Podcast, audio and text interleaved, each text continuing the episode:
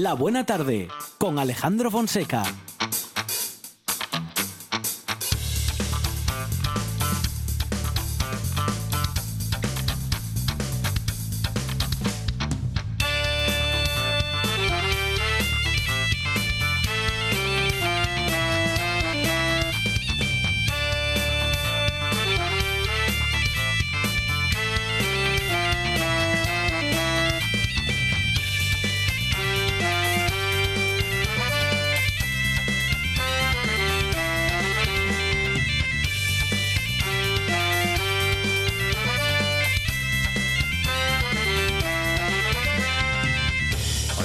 Tardes. Son las 4 y 8 minutos de la tarde y esto es La Buena Tarde. La Buena Tarde en RPA hasta las 8 de la tarde y en la que vamos a empezar con Jessica Gómez y Rubén Figaredo, un tándem, eh, pues eso, a dos bandas, dos voces y dos formas de ver la vida día para tener todas las voces con Abelino Ollera de la voz de Elena. También tendremos la de Borja Álvarez, nuestro abogado de guardia en esta buena tarde. Y hablaremos también con Yurema Martínez del Departamento Jurídico de UCA Asturias de la Unión de Consumidores de Asturias. Con ella hablaremos de los derechos del consumidor y en particular de un caso muy sonado de un cerrajero al que se le fue la mano. También eh, tendremos a dos a los que no se les va la mano nunca y que cada semana nos dejan nuevas pistas para que podamos seguir descubriendo yalgas. A un Adolfo Lombardero e Ivano Janguren, que estarán con nosotros nuevamente justo antes de la llegada de José Antonio Fidalgo, que como siempre llega acompañado de su sabiduría. Como tendremos todas las voces, tendremos también la de Fernando Romero de la voz del Trubia y también tendremos tiempo para abrir la consulta médica con Alain Fernández y nos vamos a ir a la naturaleza con Amador Vázquez. Detendremos las laderas del Naranco con José Manuel Pérez y la pasión por la vida en el campo con la periodista Alba Rueda. Toda una buena tarde que tiene la producción a Sandra González. Más producción y cosas inexplicables de Radio Monchi Álvarez.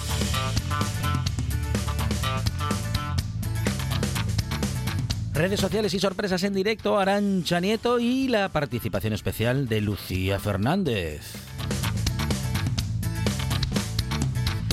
Recordando siempre que estamos al aire, que llegamos y que nos escuchas gracias al gran trabajo de nuestro responsable de la puesta en el aire, Juan Saiz Pendá. Y en la presentación, eh, servidor Alejandro Fonseca, que va a estar contigo, claro, hasta las 8 de la tarde. Me digo, claro, siempre que tú quieras. Esto es la buena tarde y hasta las 8 no para.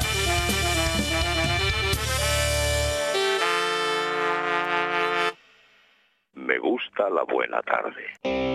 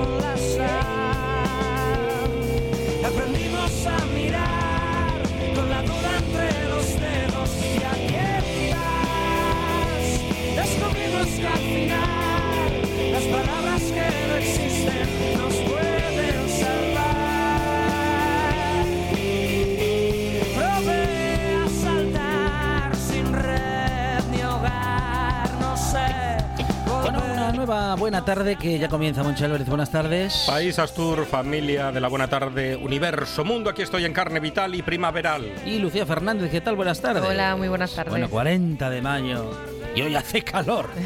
En mi casa ya entró el verano. Muy bien, ahora sí que primaveral. Entró el verano en porque. todo sentido. ¿Sabe por qué entra el verano o cuándo entra el verano oficialmente en mi casa? ¿Qué pasó? Cuando empezamos a comer melón como locos. Ah, melón. ¿Solo? ¿Melón o, o con jamón? No, no, solo, solo. Sí. A cortar un melón ahí con la navaja, Oh. sin la camiseta, allí sentado en, Ah. la mesa de la cocina. Muy bien. Y que. Y agradeciendo que no se vea desde qué- fuera. No, no, que se vea, me da igual. El, el melón que, Eh, sí, sí. que invento de los dioses. Muy bien. ¿Le Yo me gusta? he dado cuenta porque Eh. ya puedo ir con vestidos de verano sin que la gente me mire mal. Claro. Ah. Ah, pero ah, Así la que gente le mira mal cuando va invierno. con vestido de. Pero, pero Lucía Fernández utiliza vestidos de verano en invierno. sí, Si le sí. apetece. Pero tiene Sí, el, o sea, tiene el termostato así como. Eh, sí, bastante desajustado. la verdad. siempre calor. sí, Lucía Fernández siempre calor. sí. Bueno, sí, sí, suele pasar. Luego a Cuando veces en invierno, mucho, cuando hace mucho calor, bueno, mucho calor. Cuando hace calor de verdad. cuando hace lo- calor de lo verdad, lo, sufre, sufro lo muchísimo. sufre. Sí, sí, sí, sí. Sí, sí. Porque yo en invierno, para mí, invierno es estándar. O sea, para mí invierno es primavera. Entonces, lo paso un poco, un poco regular. Sí, Luego sí, es verdad que no puedo reconocer que tengo frío, porque tengo ahí un estatus que mantener de nunca tengo frío. Ajá. Así que Muy bien. muy yo me doy cuenta de que llega el verano cuando, eso, cuando ya no me miran mal por ir en vestido de verano. Mm, ¿Usted lleva pantalón corto hoy? Fonseca. no, de- Hay, que, eh, hay que estrenar el pantalón sí, corto No, y les alpargates. pero eh, eh, no, iba a decirle que sandalias, pero tampoco. Ah, mire, mire que, que No. Mire que alpargates Ahí- estreno. oh, qué bonita, mire, con pelos y todo. Pero viene, ¿los pelos son de las alpargatas o son suyos? No, los pelos son míos. Ah, porque hay por todas partes. Ma- Macario me No se sabe dónde en el- empieza dónde- en- dónde En el termina. barrio. Ay, creía Eh, que era una alpargata de, de- de- de- vamos, no le digo más, de, pe- de pelo largo. Pero vamos a ver, va a hablar de los pelos cuando hay unos flamencos estupendos en la alpargata. Sí, sí, sí. Nada, muy bien, ¿eh? Por Monchi cierto, con- Lucía quería hablar de eclipses Sí. hoy. Ah, sí. Sí, sí, sí. Hoy nuestra compañera Aranza eh, pues, nos comentó por redes sociales que Sí. hubo el primer eclipse solar de este año. Ajá. ¿Dónde está Arancha, por cierto? En el, eclipse. En el eclipse. ya pasó, fue a las once y pico. Bueno, es que con el eclipse no. Está en un atasco, me se, informa. se distrajo Sí. un poco. Y mm, pues en Galicia se, la luna cubrió el 20% del diámetro del Sol y en Madrid hasta un 10%. O sea, poquito. Vamos. En Madrid se vio más la boina de contaminación que el eclipse. Sí, en Madrid ¿eh? posiblemente no vieron Porque nada, porque tiene una nube ve- enorme de... Donde de verdad se ha visto fue en Groenlandia. Ah, sí. Que para estar al norte, más al norte no se puede estar. En Groenlandia. ¿Cómo Sí. estarán ahora mismo en Groenlandia? Con un frío tremendo, Monchi No, temperaturas suaves. Sí. Ahora mismo. Dos grados, tres, como mucho, ¿eh? Va a ir en alpargates. Sí, sí, sí. sí, ¿Visteis sí. alguna vez un eclipse de Sol? Yo sí. Yo sí, en otras latitudes, en el hemisferio sur, en- bueno, no me, ya no recuerdo cuándo, pero hace una, una pila de años y como cuatro o cinco vidas atrás. Yo iba a verlo Pero sí, hace años, sí vi uno, sí. pero echaban una buena peli ese día y me lo perdí. Eclipse, preferí- había eclipse, total, eclipse total de sol. Eclipse total. Sí, sí, sí, sí, sí. Sí. Qué guay, cómo mola. Yo lo único que vi fue en un capítulo de Los Simpsons. Ah, mire, pues es impresionante, ¿eh? Sí, sí, Sí, sí. sí. está guay. Muy interesante. Cree uno que se va a acabar el mundo y tal, y que los dioses se enfadan con porque uno hace las cosas mal y todas esas cosas, pero luego ya se arregla todo. Poniendo mascarillas arregla Se todo. arregla, se arregla todo. Sí, sí, sí, sí. El miedo dura unos 30 segundos, ¿no? Entre que se Sí, mueve... que aparece, desaparece, la bola roja, bueno, una serie de La bola roja. Sí, se ve como una, eso, se ve como una bola roja eh, alrededor de, vamos a decir que de la mancha negra, que en realidad es la sombra de, que proyecta la Tierra sobre el Sol. Y en esos momentos usted decía, penitenciásete, Sí. hermanos, Me penitenciásete. arrepiento, me arrepiento. Pero bueno, cuando ya me estaba por arrepentir de verdad, se- salió otra vez el sol y dije, la venga. Hasta aquí. A delinquir, a delinquir A otra vez. como tiene que ser y a perderse por los billares. Y en ese capítulo de Los Simpson, ¿qué pasaba? Pues que la pobre Mars, eh, cuando se ponen a mirar el eclipse de sol, Sí. necesitan unas gafas y Homer, pues como no, pues eh, rompe su, su Ujú. juguete para ver, su juguete, Claro. bueno, su utensilio para ver el eclipse. Sí. Entonces Mars decide dárselo a Homer, el suyo, Claro. pero ya se queda siempre el eclipse. Y no puede resistirse, al final mira directamente al sol y pues eh, se queda ciega durante todo el capítulo. Uh, Se queda como José Feliciano. claro, pero no, porque hay que, hay que tener mucho cuidado con el eclipse, hay que verlo con protección, porque sí, no se puede mirar directamente, al sol, aunque nos parezca que lo podemos mirar porque está con, con esa sombra. No pues conviene no, no conviene. estar cara al sol. Hace. No, nunca. La cara al sol. no. En ningún contexto. Eso es. Bueno, pues eh, estamos en una nueva buena tarde y queda ya inaugurada esta buena tarde. Monchi Álvarez, Lucía Fernández, gracias. De nada. Adiós.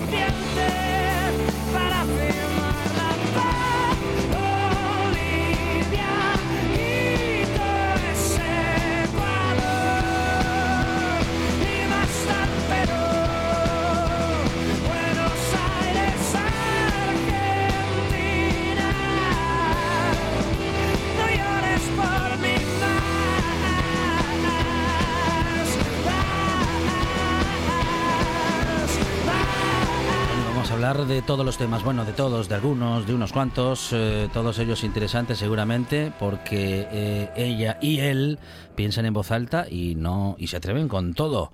Eh, Jessica Gómez, ¿qué tal? Buenas tardes. Hola, buenas tardes. Bienvenida Rubén Figaredo, ¿qué tal? Hola, buenas tardes. muy Bueno, bienvenida, bienvenido.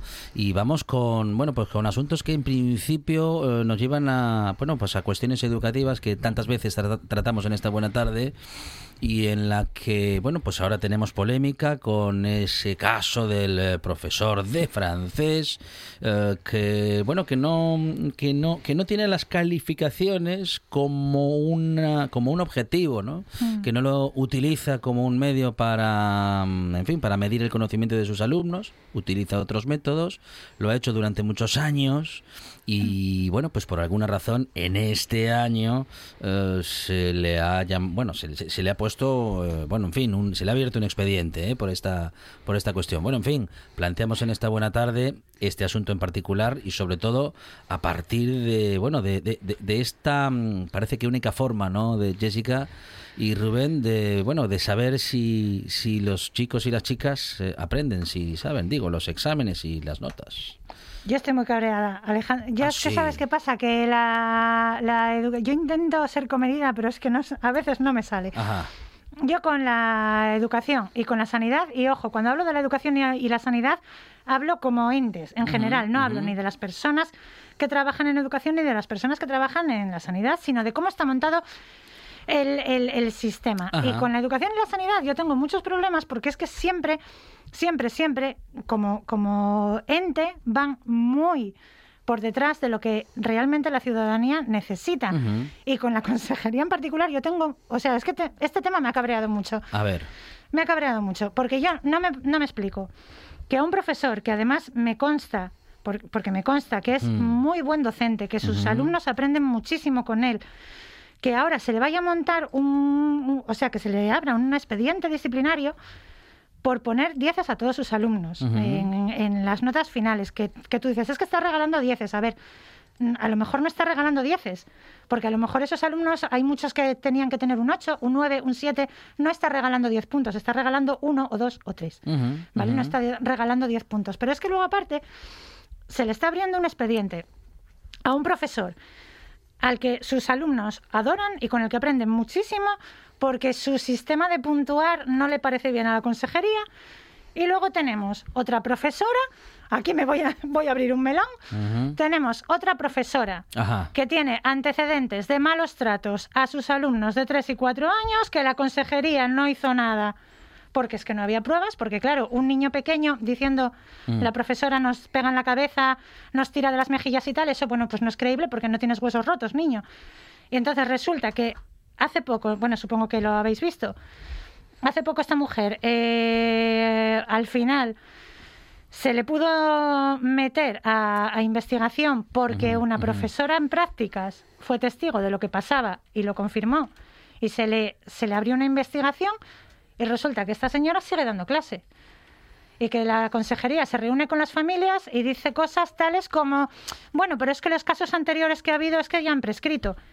Entonces tenemos que fijarnos en lo que está pasando ahora. Entonces, a esta mujer se le permite seguir dando clase como si no pasara nada cuando tenemos que intentar proteger a alumnos de 3 y 4 años y a un profesor que, que pone unas notas un poco a lo mejor aleatorias o con un sistema diferente al que se supone que tiene que ser, enseguida se interviene para abrir un expediente disciplinario. O sea, es que a mí esto me parece de perogrullo, Alejandro. Ujú, es que no lo ujú. entiendo. Eh, Rubén. Bueno, yo creo que estamos demasiado acostumbrados a hacer siempre lo que se espera de nosotros, ¿no? Ajá, ajá. Y, y eso en la función pública, pues eh, parece que, eh, que lo que prima en las oposiciones es el aspecto más automático y mecánico, ¿no? Eh, el aprendizaje y no la resolución de conflictos y no la una elasticidad eh, en el tratamiento de los diferentes grupos.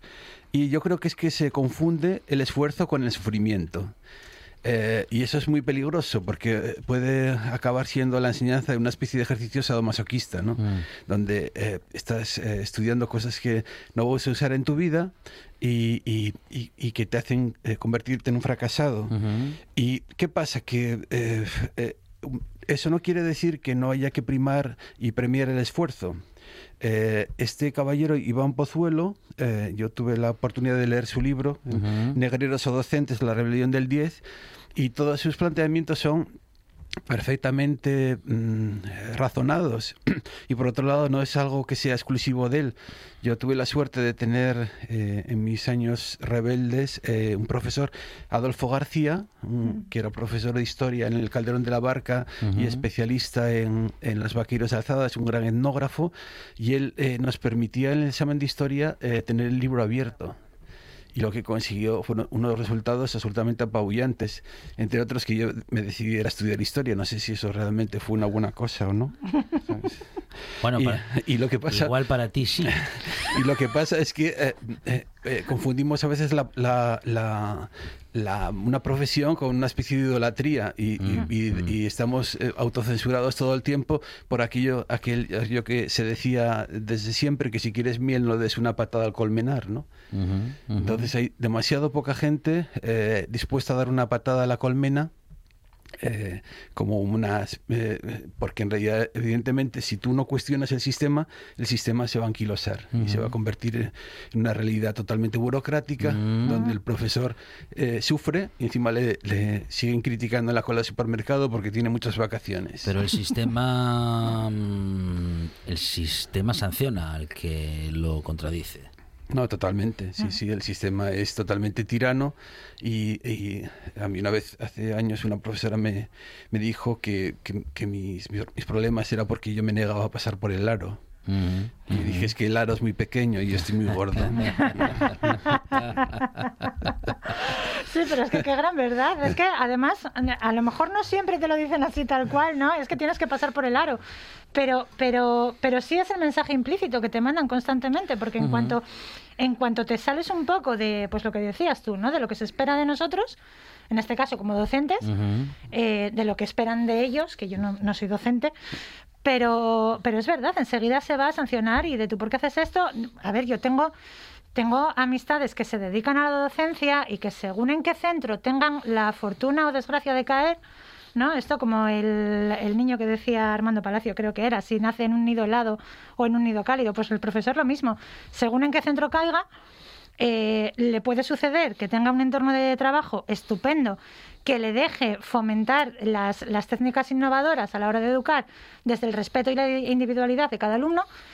Y luego hay otros en los que tú intentas plantear en el claustro, oye, ¿y qué tal si ahora vamos a hacer esto? Y, y a lo mejor la mayoría de ese personal lleva 20 años o 25 haciendo las cosas de la misma manera y, o sea, es que se, que se les echan encima.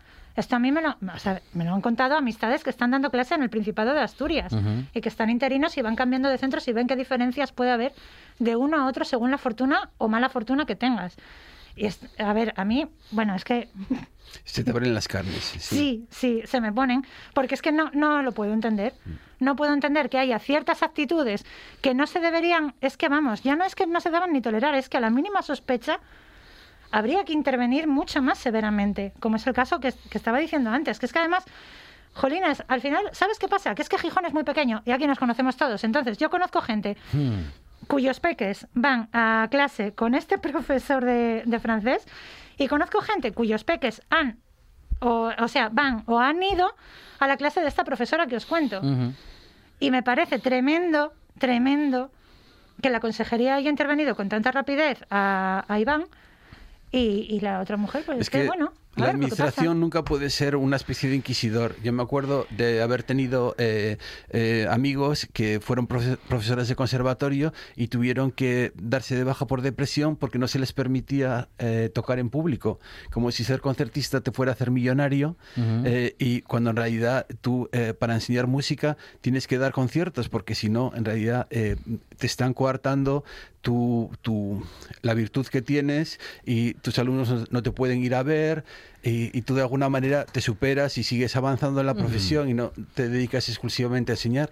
Y luego, ¿qué pasa? Que ¿Eso sigue funcionando así? Sí, hijo, sí. Eh, es terrible. Eh, y, yo- pero yo defiendo mejor las causas ajenas que las propias, ¿no? Eh, y, y entonces es esa idea de que, de, de que todo tiene que estar totalmente especificado. Y, y yo soy de la. Y luego está el tema de, de la me- mecanización. Y lo que se incide es en hacer a los niños seres mecánicos, eh, cuando en realidad deberías de primero preocuparse de su ser, de su esencia, de quiénes son ellos o quiénes quieren llegar a ser y después de su estar en el mundo. O sea, yo siempre les digo a mis alumnos cuando protestan, cuando les, les paso eh, temas de filosofía, por ejemplo, ah, pero ¿por qué te- necesitamos conocer a Foucault? Pues a lo mejor a Foucault no, pero su pensamiento sí, y Ayn Rand, y se- no se trata de, de- de disciplinar y evangelizar, sino que ellos tengan un abanico de colores y que ellos escojan como seres eh, eh, pues con raciocinio lo que ellos quieran. O sea, no se trata de decir, por ejemplo, Está muy de moda ahora la, la- la educación en género, Eh, pero eh, ¿qué programa de los que yo he visto eh, les dice a los niños que en sociedades tribales eh, eh, hay estudios antropológicos que, que explican que la, la persona que no es ni varón ni hembra tiene un estatuto definido? Los muxés, por ejemplo, en Oaxaca.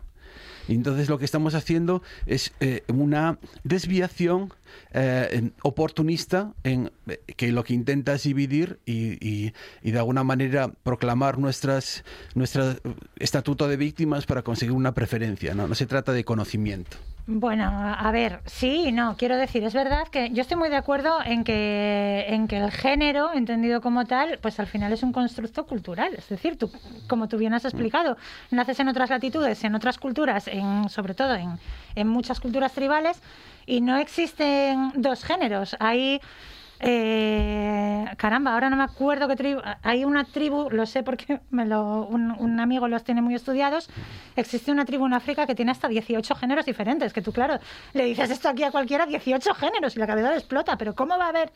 ¿Cuáles son los 18 Es que lo que te géneros? dicen muchas veces los ah, negacionistas es eso no es natural. Dice, ¿cómo es, cómo es natural? Esto lo avalan. O, por ejemplo, eh, te pones a explicar la paideia de, de los griegos, eh, el- los ejércitos de los inmortales que estaban eh, eh, compuestos por, por parejas homosexuales. Y la primera vez que le conté esto a un amigo mío, general de división, casi se corta las venas. Dije yo, que sepas que el ejército más invencible del mundo estaba poblado de gente homosexual o bisexual. Claro, les cuentas esa historia y alucinan. De todas formas, esto eh, se diferencia un poco del tema de educar en género. Es decir, cuando estamos ahora educando en igualdad de género, no, no solo se pretende, o yo, por lo menos mi manera de interpretar el, el feminismo, o por lo menos el feminismo con el que yo me siento identificada, no es el las mujeres y los hombres son iguales. O sea, no se reduce solo a eso.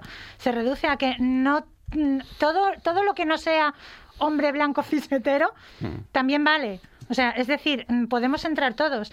Tú puedes ser, por ejemplo, eh, no, no tienes por qué eh, consignar todo tu ser, tanto físico como espiritual, a un género o a lo que se espera que sea alguien que se corresponde con ese género. Tú puedes ser una mujer trans y no querer prescindir de tu pene, Y, y al revés, puedes ser un hombre trans y no querer prescindir de tu vagina. Y sigues siendo un hombre. Sí, sí. Y sigues siendo una mujer. Yo tengo una amiga en Holanda que nació hombre, se, se hizo mujer y es lesbiana. O sea, es, es el, el doble tirabuzón Mm. y es súper feliz. Sí, eh, qu- quiero decir, es que al final eh, yo creo que todo este proceso que estamos pasando de educar en, en género que, que tú lo has llamado, creo que la finalidad es la de entender que, pues eso, ¿no? Lo que te acabo de decir, que todo lo que no sea hombre blanco cisetero también es bueno y también vale, y es que es tan fácil como dejar a la gente tranquila Sí, con no, sus totalmente. vidas y meterte El en lo problema es tuyo. que se confunde la información con el conocimiento. Entonces, a veces la gente es muy reacia a la información porque toda información siempre tiene algún sesgo y, sin embargo, el, el conocimiento es totalmente... em, es, eh, está en foto. O sea, Bueno, y aparte que ahora con Internet y con las redes nos está llegando tal cantidad de información y de conocimiento tan de golpe y que ataca de una forma tan tan potente eh, cuestiones culturales que tenemos tan arraigadas como son, pues que en el mundo hay hombres y mujeres y ya está, ¿no? Y que los hombres, como rezaba el famoso autobús, rezaba además subrayado, las mujeres tienen vulva y los hombres tienen pene, ¿sabes? O sea, te- tenemos ciertas notas culturales tan tan metidas que toda esta información y todo este conocimiento que nos llega lo hace tan a lo bestia que yo comprendo que sea difícil de, de digerir, pero hay que tirarse. El problema es que la- esa gente del autobús no usa eh, ni la vulva y el- ni el pene y eso les convierte en seres infelices que andan por ahí haciendo el tonto en un, en un autobús. A lo mejor no usan también otros órganos del Sí. cuerpo, ¿eh? Y si la gente hiciera más el amor, muchísimos problemas, eh, o follara, eh, muchísimas, muchísimos problemas del mundo se esfumarían Y por arte luego, de la, magia. y luego la bruta soy yo, chaval. Lo que acaba de decir. Bueno, Ru- que estoy muy de acuerdo, Rubén. Ru- Rubén, Que a, a veces encuentra sinónimos, otras veces no.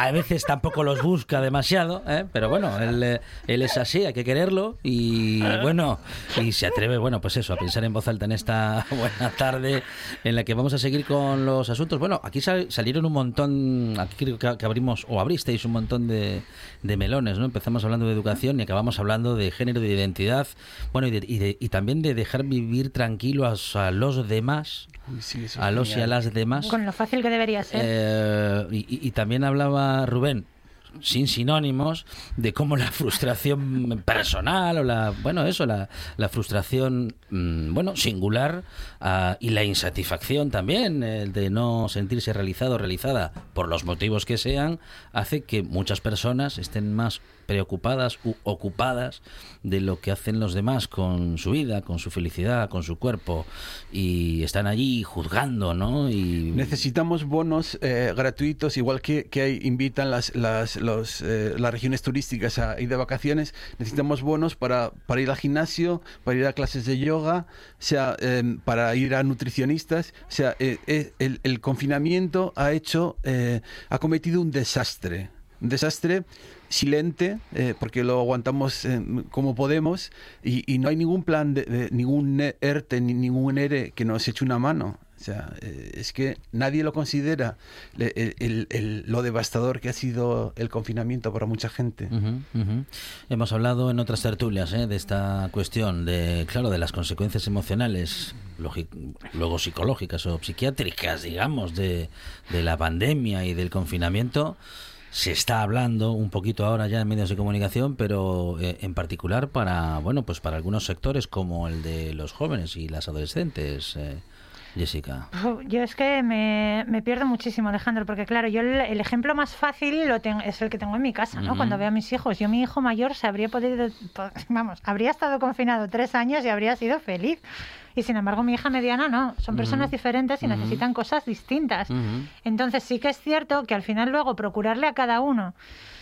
Claro, cuando tienes una familia en la que somos cinco y cada uno necesita una cosa distinta para intentar mantener un poco su salud mental, es complicado a veces, porque claro, tienes que comer, tienes que dormir, tienes que trabajar y el día tiene las horas que tiene. Entonces, buscar esos tiempos para procurarle a cada uno las cosas que necesite para mantenerse mentalmente equilibrado. Pues puede que requerir más o menos. Suerte que, por ejemplo, mi mayor, pues eso, ¿no? Él en casa es muy feliz, entonces, bueno, vamos, vamos tirando un poco con tal.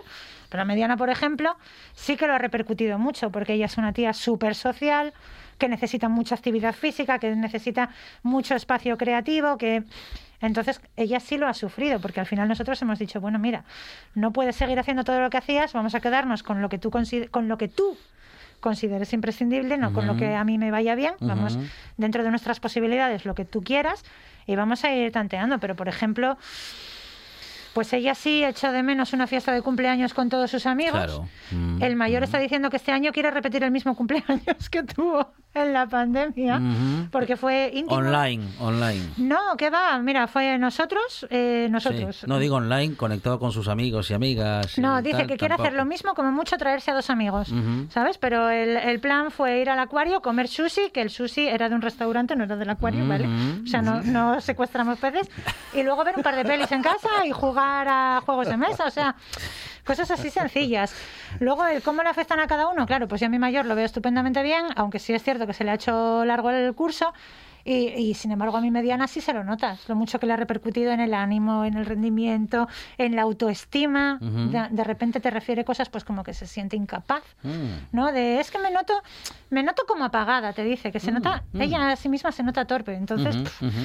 Pues es que es, es, es complicado. Yo sí que creo que los niños y los adolescentes son en el fondo quienes mejor se han adaptado y a la vez quienes más los han sufrido, porque es que no se ha mirado para ellos. Es que nadie ha mirado para ellos. Ujú, ujú. Aquí se han tomado medidas constantemente adultocentristas y nadie se ha acordado del, del sector pequeño. Totalmente. Eh, ellos necesitaban un, eh, un, pues eso, un terrario mayor, eh, un, eh, ¿cómo se llama esto? Donde tú pones las plantas, un tiesto mayor. Y, y estuvieron totalmente eh, confinados en algo muy pequeño que, que les impidió eh, dar ese estirón en todos los sentidos. Y luego encima se les critica como, como elementos expansores y responsables. Ponte sus za- zapatos, piensa en tus 17 años. Yo no lo quiero ni pensar. Si me hubiera pasado mis 17 años, yo, qué sé, sal- mm, saldría por la ventana eh, haciendo una cuerda de... de, de- De De sábanas. de- sí, de sábanas. Bueno, bueno, bueno. Y vamos a hablar de más asuntos, de bueno, de, a- de algunos que incluso hasta teníamos previstos, como en este caso la subida del salario mínimo eh, que ha sido comentada últimamente y sobre todo por el Banco Central eh, de nuestro país. Mm, bueno, eh, considerando que por esa subida em, del salario mínimo, que por cierto subió el año pasado de 900 y pico euros a 1037, que es los el que está en este momento. Mm, bueno, pues eh, ha sido considerado o ha valorado el Banco Central que más de 130.000 empleos se han perdido por esa subida, Jessica. Bueno, Una, considera- una consideración que, bueno, que no solamente no todos apoyan, sino que, bueno, pare- pa- parece que es un modo de un modo de verlo eh, que, que se puede matizar mucho, ¿no? Eh, creo que sí, que se podría matizar bastante, pero es que al final yo cre- creo que se resume en un nada nuevo bajo el sol, ¿no? Aquí cada, cada vez que se quiere subir el salario mínimo va a ser la hecatombe para la economía y la gente, es que la gente, la- esta gente que pretende pagar las facturas y comer y que luego encima le quede dinero para ir al cine, ¿de qué va? O sea, esto, que, que, que son lu- lujos, ¿qué lujos son esos? No, ¿sabes lo que una cosa que vi en la televisión el otro día? Mm, que me llamó muchísimo la atención. Estaban, creo que fue en un programa de, estos de zapping de fin de semana, no sé. Eh, ah, no, calla, fue. Creo que estoy casi segura que en el objetivo. Estaban Ujú. hablando de que se cumplen eh, 20 años, ¿no? De la ley antitabaco, o 15 años, puede ser, no me o 10, no me acuerdo. Eh, no, no, años. 10 no, más. 15. más. Eh, 15, po- 15 podría años, ser, sí. vamos a verlo, sí. Sí, 15 sí, sí. años de la ley antitabaco. Salían, salían los representantes del sector empresarial diciendo cuando se prohibió fumar en, en los bares Que íbamos a va- iba a ser la ruina. Sí, sí, sí, que íbamos a vaciar los bares y que- Claro, mm. vamos a cerrar todos, esto no puede ser, porque tal, porque es que la economía... Y salía un hombre y se me quedó grabada la frase, decía... La salud de la población es muy importante, pero es que las empresas... ¿Cómo pero? ¿Cómo pero? La salud es muy importante, pero las empresas tienen que mantenerse a flote y también es importante que la gente pueda trabajar y tal y no sé qué. ¿Cómo pero? O sea, no es pero, es y.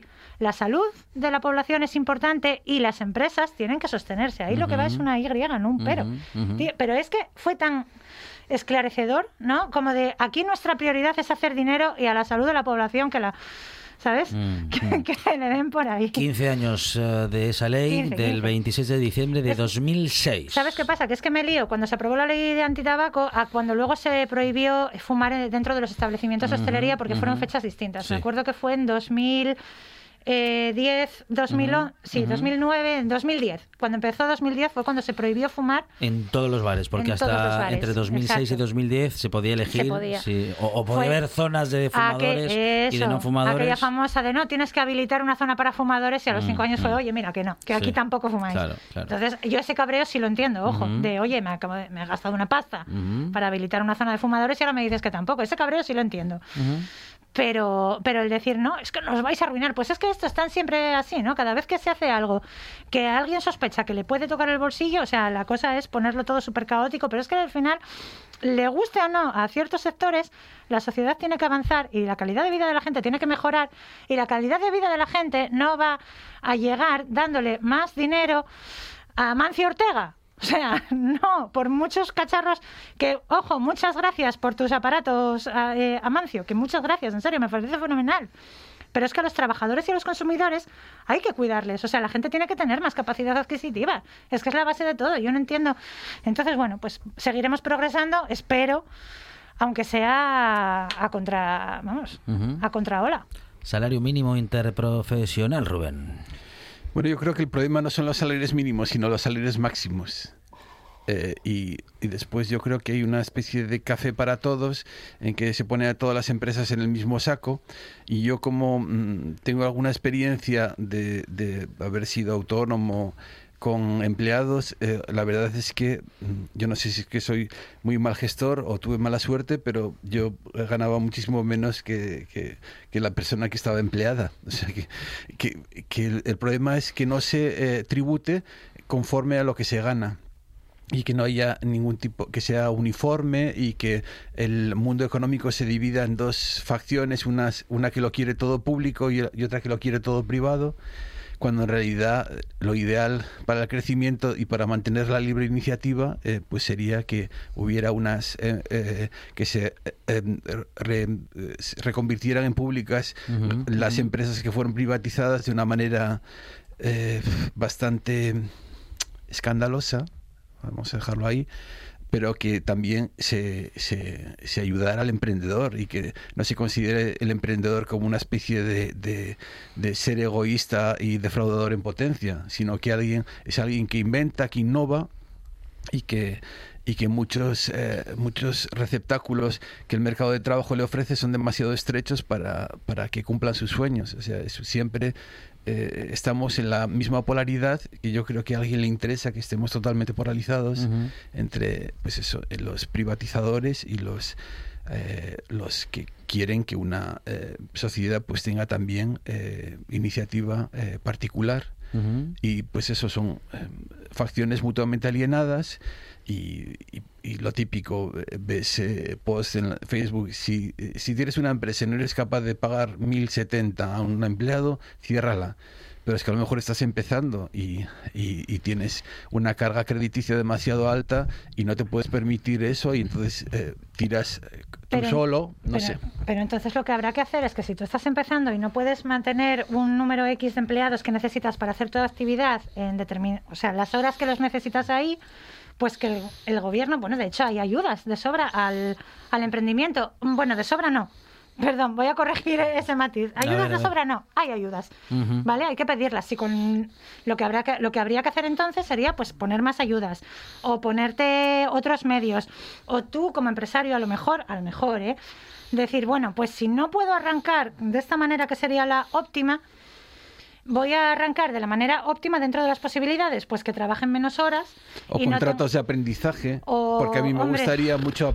Claro, ya sé que eso es un pozo sin fondo, por- donde, donde tropezamos siempre con la Es rectitud de las personas. también- ¿Sabes qué pasa? Que, Sí. que, que al final yo creo es eh, todo esto tiene que ir enfocado a proteger al trabajador, porque lo que tampoco puede ser es que haya gente emprendiendo y voy a hablar, voy a poner emprender entre comillas, porque es que hay gente que emprende, que abre una startup, pero abre una startup teniendo detrás un bagaje enorme de haber tenido no sé cuántas empresas y con un montón de dinero a sus espaldas ya para cargarse. ¿Vale? Entonces eso es un emprender entre comillas, porque tú ya tienes una, una base sólida, pero lo que, lo que no se puede hacer es que las empresas se sostengan y sostengan sus ingresos a base de que la gente esté infrapagada y No, del trabajo de la no. gente. Claro. Entonces lo que hay que hacer es buscar fórmulas que permitan que las empresas sobrevivan y se sostengan y que sus gestores puedan, puedan vivir y vivir bien, además, ¿sabes? En plan de voy a ir al cine y esas cosas, Sí. pero no a costa del, del, del sudor de sus trabajadores. O sea, la, la gente tiene que estar bien pagada. Si yo tengo una empresa yo también he sido autónoma eh, y empleadora. Entonces, si yo tengo una empresa y, y no me puedo permitir pagarle a una persona por trabajar todas las horas que la necesito aquí, pues como la empresa es mía, no me queda otra que tenerte menos horas y trabajar yo fuera de mi horario el doble para sacar esto adelante. Y si sigue sin funcionarme, pues tendré que chapar. ¿Qué le voy a hacer? O sea, pero, pero no, lo que yo no puedo hacer es yo ganar a costa del trabajo infrapagado de otra persona. Sí, pero hay una cosa que es una declaración de rendimientos y declaración de la renta donde tiene que estar eh, eh, prefijado en los números, o sea, lo que has ganado en el- un ejercicio eh, anterior y, y- y actuar con respecto a eso. No, no, no simplemente decir, bueno, aquí es la misma, la misma vara de medir para todos porque las situaciones no son, no son homólogas, ¿no? Mm, ¿Y eso en qué afecta al salario que yo le pague a mi empleado? No, Af- no, no te he. Afecta en el sentido de que yo a lo mejor eh, eh, eh, tengo que ofrecer otro tipo de contratos eh, o unos eh, contratos, eh, digamos, que sean menos horas, ampliables a otros de más horas. O sea, de alguna manera que hay una flexibilidad, ya que hay una inflexibilidad en el cobro de impuestos absoluta, menos, menos para la gente de la familia real y los políticos protegidos, eh, pues, eh, vale, yo, a mí me parece muy bien que seas inflexible conmigo, pero a, pero a cambio de que seas flexible eh, para otro tipo de cuestiones, Claro, que no es una cuestión de opinión, es, es decir, mira, aquí está, aquí están mis, mis cuentas, obsérvelas y vea qué Claro. prósperos como... Pero es que ahí está la cosa, que quien tiene que responder del bienestar de la ciudadanía no es el empresario, es el gobierno. Entonces, igual que el gobierno interfiere para decir, mira, el trabajador que trabaja una jornada completa se merece ganar estos 1.050 y pico euros, pues tendrá que decir, oye, la empresa que está ganando, la empresa que está ganando de tal manera que asumir este coste va a repercutir en un descenso de más del X por ciento de los ingresos netos del empresario, pues a esta empresa le vamos a hacer una desgrabación extra por otra parte, es decir, compensarlo de alguna manera. Eso, eso no te digo yo que no, pero que lo cargue el gobierno, no, y- que lo cargue el trabajador. Sí, que ella... A ver, yo siempre uso como, como ejemplo los países nórdicos porque son unos países que progresan porque nadie miente y defrauda. Entonces al empresario dicen, oiga, yo gané esto, pero yo para ampliar mi empresa y que en vez de tener tres empleados tener diez, necesito reinvertir este dinero. Entonces tú se lo, se lo dices en un, en un ambiente de confianza al, al administrador y, es, y el administrador te dice, pues de acuerdo, vamos a que usted siga es, eh, o sea, que, lo- que, que se distinga un poco los beneficios que el empresario se lleva para su casa para comprarse un yate de los que reinvierte que es un tema complicado, eh, porque en realidad lo que sucede, yo creo que los políticos el problema que tienen es que no viajan, o sea, debería estudiarse administración comparada, porque hay cosas que funcionan en muchos países, eh, por ejemplo, en, yo no me tengo por liberal, aunque me hayan llamado eso y cosas peores, pero por ejemplo en Nueva Zelanda eh, hay un hay un hay un movimiento eh, digamos privatizador que fue una- un absoluto éxito. O sea, tenían el, el, el Ministerio de, de- de Medio Ambiente tenía 11.000 empleados y eh, se redujo a 7.000 Perdón, perdón, se redujo a 7 y el resto de la gente hacía la misma función cobrando más pero de alguna manera mm, eh, no teniendo ese estatuto eh, eh, por secula, seculorum de funcionario, sino que haciendo las cosas cada vez mejor. Porque el problema que tiene el empleo para toda la vida es que desin- desincentiva mucho a, muchas, a mucha gente. Habrá Sí, en educación y en sanidad pasa un montón. Sí, habrá mucha gente que simplemente hace lo, lo pues eso, lo mínimo. Imaginaos a alguien que está limpiando un bosque, pero si tú eres de una pequeña unidad móvil e inteligente, que estás ahí encargada de que ese bosque de Nueva Zelanda esté perfecto y te pagan por ello, pues estás haciendo un- una, un- una labor no solamente patriótica, sino que redunda en tu beneficio económico. Porque tú cada vez ante un buen trabajo puedes escoger, puedes exigir mejo- mejores pagos por el trabajo bien hecho. Siempre en un ambiente que es bastante distinto al latino nuestro, al de trapacería, donde en un primer momento éramos místicos y cuando ya lo que se acaba el convento no dio para más, nos hicimos pícaros, ¿no? El problema es la picaresca latina. Bueno, sí, eh, entre otras cosas, pero en cualquier caso, eso es algo que hemos eh, mencionado y que mencionamos muchas veces en esta buena tarde. Alguna vez, a lo mejor, nos podemos adentrar también en, ese análisis que tendremos los latinos, que hacemos las cosas. Bueno, que algunas cosas las hacemos muy bien, pero otras no hay no, hay más que hacer irre- una bu- Pero otras irremediablemente mal, Rubén. Alejandro, no, no hay más que hacer una búsqueda de canciones que tengan la palabra latino en, en Google. Mujeriego, borracho, Claro, claro, claro. Bueno, bueno. machirulo, jugador. Bueno, ahí está hablando de los de los E, inclu- e de- incluso liberal. e incluso liberal. Eso ya fue- Bueno, ahora sí que tú te has pasado el diccionario. Eso ha sido mucho peor. por Bueno, favor. bueno. No me, dirás en- no me lo dirás en la calle. Bueno, hablamos de ahora Bueno, manos blancas no ofenden. Manos- ¿Qué te pareció?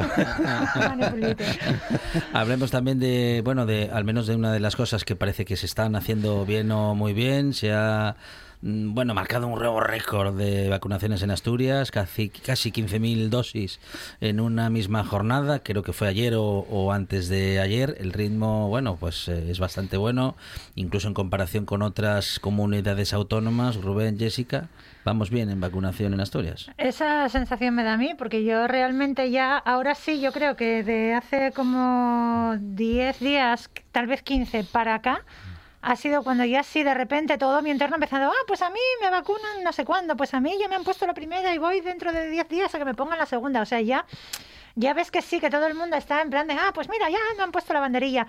Cuando hace, bueno, pues eh, no hace tanto, hace de dos meses, tres, tenía, pues eso, amistades a lo mejor trabajando en el sector de la docencia tal que te decían, joder, pues a mí todavía no me han vacunado, ¿sabes? Y ya tendríamos que estar vacunados y en mi centro todavía no nos han vacunado y tal, y no sé. O sea, que era como, eh, están llegando escasas, están llegando...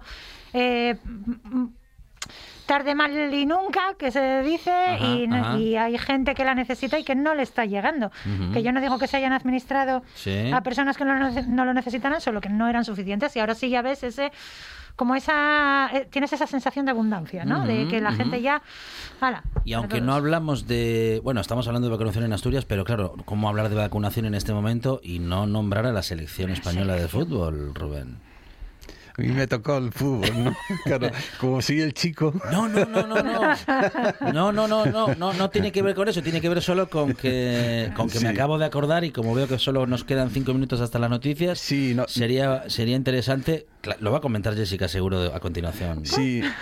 Bueno, yo creo que lo que es una vergüenza es que al- al- a la final de la Copa del Rey de fútbol, eh, de la Copa de la Reina de fútbol Reina, femenino sí. no haya ido la reina. Mm. eh, y luego con respecto a, a las, a las vacunaciones está claro que entre Borbón y Barbón no tenemos, eh, no tenemos ninguna duda de lo que escogeríamos. ¿no?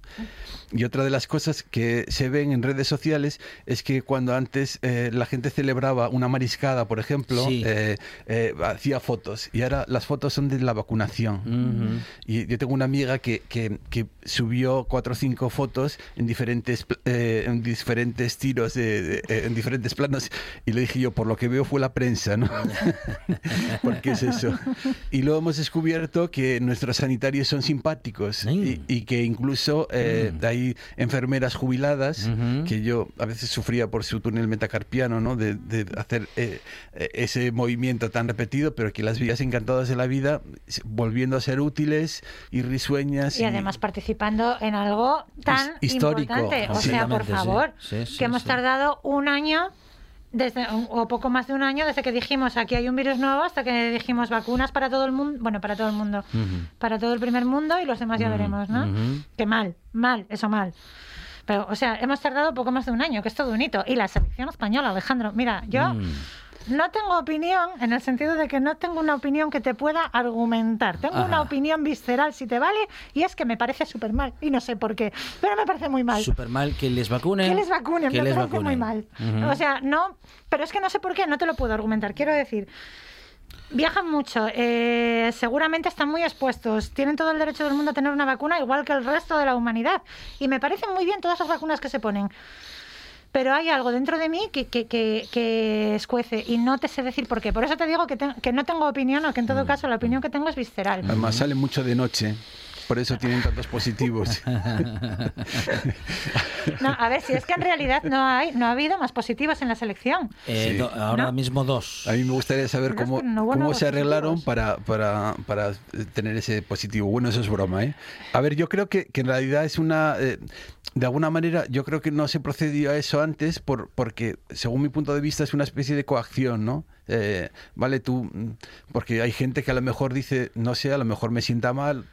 Todos somos dueños de nuestro cuerpo y de nuestros miedos. Entonces, eh, ahora ya... eh, parece que todo el mundo se va a vacunar sin ni- ningún... Pero imaginaos que hay alguien que no quiere, que, que en, en su íntimo ser dice, no, esto me va a perjudicar. Pues eso de alguna manera es eh, hay que considerarlo, ¿no? O sea, el haber esperado hasta el último momento lo que hace es que sea algo inevitable y yo creo que los jugadores también son víctimas de eso, ¿no? ¿No ¿Sí? te parece? A mí me gusta No mucho tienes- hablar contigo porque es como trepar a un castaño. Nunca sabes en qué rama estás, tío. Es, es genial. o sea, nunca sabes tú, no, nunca sé yo. Quiero decir, a mí. El ¿sabes? asunto es que haya castañas, Ya. lo de menos... Yo lo que, lo que, lo que creo es que se debería, se debería decir, mira, hemos decidido que a, lo- la selección le vamos a poner la vacuna por todos estos criterios sanitarios, ¿vale? Pues ¿qué más trabajadores tienes en España que cumplan esos criterios sanitarios? Pues mm, los guardias civiles de Albacete, pues vacunas a los guardias civiles de Albacete. O sea, todo, ¿sabes? Tener un criterio sanitario y decir, pues todos los trabajadores que cumplan este criterio los vamos a vacunar ya, igual que a los jugadores de la selección. Pues deportistas de élite que tengan que viajar a no sé dónde, pues a todos los deportistas de élite que vayan a, ¿sabes? Un criterio un poco uniforme, no sé, no sé, me falta madurar esto. Bueno, bueno. Eh, Rubén, 10 segundos. Pues, pues nada, yo creo que co- con, lo, lo que, la- las que le ha caído a Luis Enrique por no Ujú. llevar a Ramos, no se merecía este, este rapapolvo y esta cuestión que tenían que haber solucionado otras, otras instancias. Y desde luego, un sportinguista de pro que nació en Pumarín como yo, eh, eh, hay que dejarle trabajar tranquilo. Que eres de Pumarín, ya entiendo yo. Rubén Figaredo, Jessica Gómez, muchísimas gracias. Un tándem De la Urgisa. como pocos. Y siguen, llegan las noticias. Además lo en casa, ¿eh?